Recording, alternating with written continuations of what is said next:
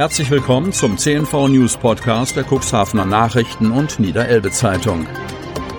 In einer täglichen Zusammenfassung erhalten Sie von Montag bis Samstag die wichtigsten Nachrichten in einem kompakten Format von sechs bis acht Minuten Länge. Am Mikrofon Dieter Bügel.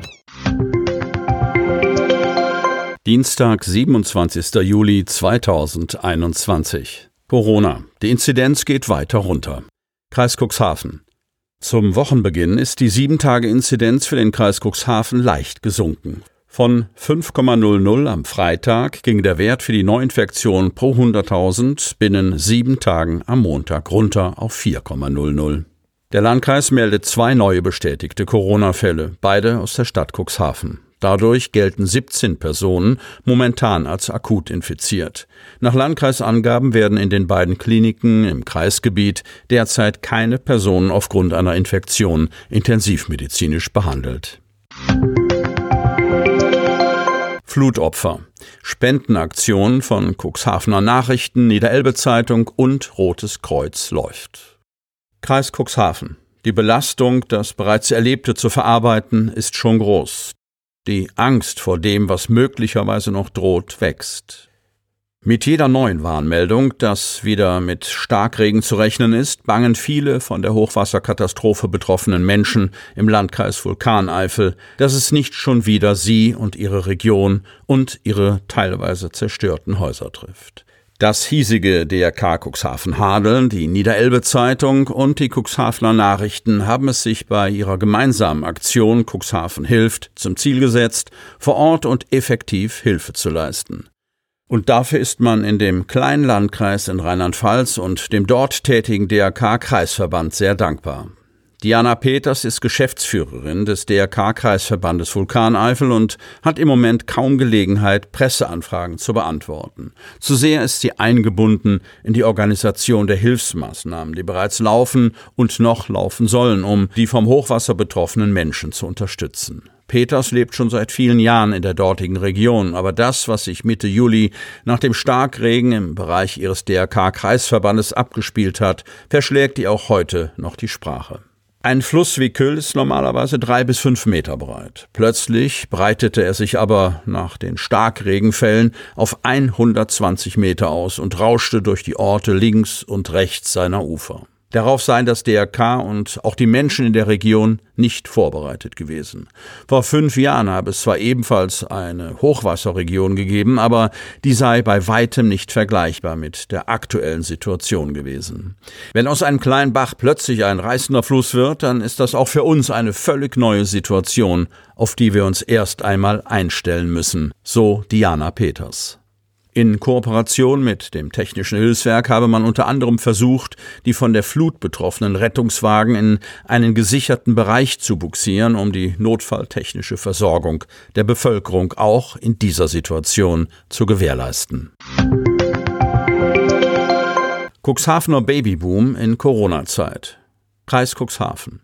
So eine Pandemie hat nicht nur Schattenseiten, sondern sie sorgt auch für zunehmendes Babyglück. Immer mehr Kinder erblicken derzeit im Krankenhaus in Cuxhaven, der einzigen Geburtsklinik im Landkreis, das Licht der Welt. Gezeugt wurden sie mitten im zweiten Shutdown. Ob es allerdings einen direkten Zusammenhang gibt, wird später die Statistik belegen. Die aktuelle Anzahl der Geburten in der Helios Klinik Cuxhaven steige im Vergleich zu den vergangenen Jahren stetig an. Im Jahr 2020 haben insgesamt 563 Mädchen und Jungen das Licht der Welt in der Klinik Cuxhaven erblickt, darunter sechs Zwillingspaare. Allein im ersten Halbjahr 2021 gab es dort bereits 289 Geburten, sodass die Klinik zum Ende des Jahres 2021 mit über 600 Geburten rechne. Durchschnittlich werden in den Kreissälen monatlich rund 49 Kinder geboren. Die Pandemie hat außerdem für ein gestiegenes Interesse an einer Hausgeburt gesorgt. Ulrike Schubert, Hebamme aus Cuxhaven-Altenwalde, sagt, durch Corona haben Hausgeburten signifikant zugenommen. Die Nachfrage ist deutlich größer. Komme sie sonst pro Jahr auf 15 bis 17 Hausgeburten, liege die Zahl schon jetzt bei 20. Als Ursache nennt sie, dass die werdenden Eltern damit mögliche Corona-bedingte Reglementierungen an den Kliniken, beispielsweise durch Besuchseinschränkungen, umgehen möchten. Die bestehlen Spendenschiffchen des DGZRS. Helgoland. Das ist dreist. Ein Spendenschiffchen der Deutschen Gesellschaft zur Rettung Schiffbrüchiger ist auf Helgoland verschwunden. Offensichtlich ist es aus dem Bereich bei den Seglertoiletten im Südhafen der Insel Helgoland gestohlen worden, und zwar zwischen Sonntagabend und Montagmorgen gegen 7 Uhr, wie es auf Facebook heißt. Das Team Marinas im Südhafen auf Helgoland findet per Aushang deutliche Worte an den Dieb an den, der das letzte Seenotschiffchen geklaut hat, man bestiehlt keine Retter. Sowas rächt sich. Das Universum reagiert bei solchen Sachen sehr sensibel. Das Team erhofft sich Hinweise. Hygienekonzept für das Duna-Wattrennen muss noch angepasst werden. Cuxhaven. Wie berichtet, sind die Cuxhavener Kreisverwaltung und die Veranstalter des Duna Wattrenns im Gespräch, ob das Pferderennen auf dem Meeresboden am 29. August stattfinden darf.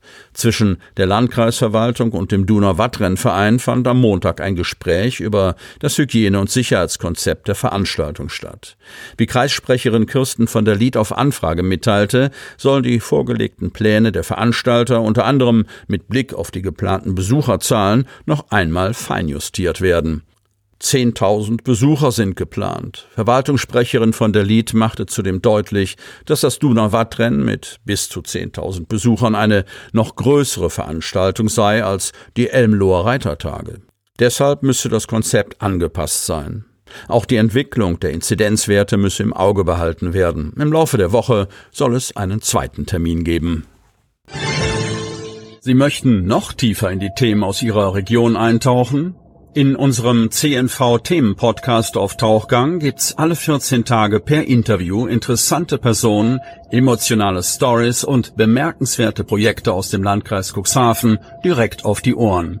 Damit Sie ab sofort keine Podcast-Folge mehr verpassen, benötigen Sie lediglich einen sogenannten Podcatcher. Auf den meisten Smartphones ist dieser bereits vorhanden. Falls nicht, dann suchen Sie ganz einfach in Ihrem App Store nach einem kostenlosen Podcatcher wie zum Beispiel Spotify, Apple Podcast oder AntennaPod. Selbstverständlich können Sie unsere Podcast-Folgen auch direkt über unsere Website unter cnv-medien.de slash podcast anhören.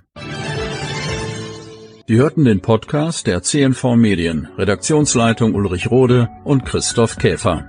Produktion Rocket Audio Production.